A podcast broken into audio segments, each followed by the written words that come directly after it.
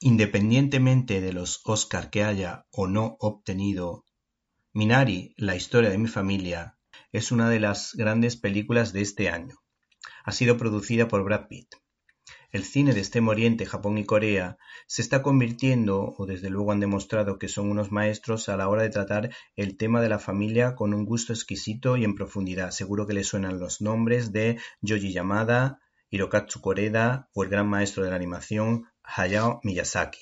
El caso es que Lee Isaac Chung ha dado la campanada con Minari, Historia de mi familia. Y es que este surcoreano emigró a los Estados Unidos y esta película es en cierto modo autobiográfica, reflejando lo importante que es para eh, esta cultura la familia, así como se destaca en un buen número de escenas la rica vivencia de la fe de sus protagonistas, una fe en la figura del Hijo de Dios, Jesucristo, que les acompaña tanto en los momentos buenos de la vida como en los malos. De hecho, aunque en esta película son protestantes, en los últimos 20 años en Corea el crecimiento de católicos ha crecido de modo exponencial.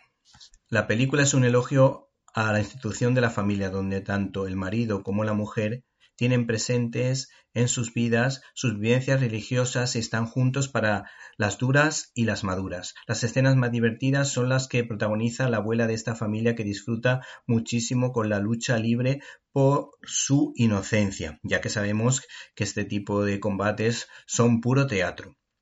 Aunque por otra parte se percibe también cómo los coreanos admiran a sus mayores y se deduce que es clave para de alguna manera unir a la familia en los momentos difíciles. Minari, Historia de mi familia, es una de las películas más profundas de esta carrera por los Oscar 2021, junto a Nomadland. ¿Y qué podemos destacar de esta obra? Pues podemos decir que para el casting se trabajó intensamente. Y estas son las palabras de este cineasta para fotogramas. Nuestra directora de casting lo encontró en una audición muy extensa. Nunca había actuado antes y en la prueba vi que tenía algo que hacía que quisiera verlo una y otra vez. Pensé que si yo quería ver la grabación 32 veces, el público querría verlo también todo el rato. En las pruebas con Steven, el protagonista, parecían padre e hijo de verdad. Fue increíble trabajar con él, tanto que en una escena me preocupé y le pregunté ¿Estás asustado de verdad? Y él me dijo No, estoy actuando. Y por lo que se ve, este hombre pues dice que este chaval tiene un futuro muy prometedor.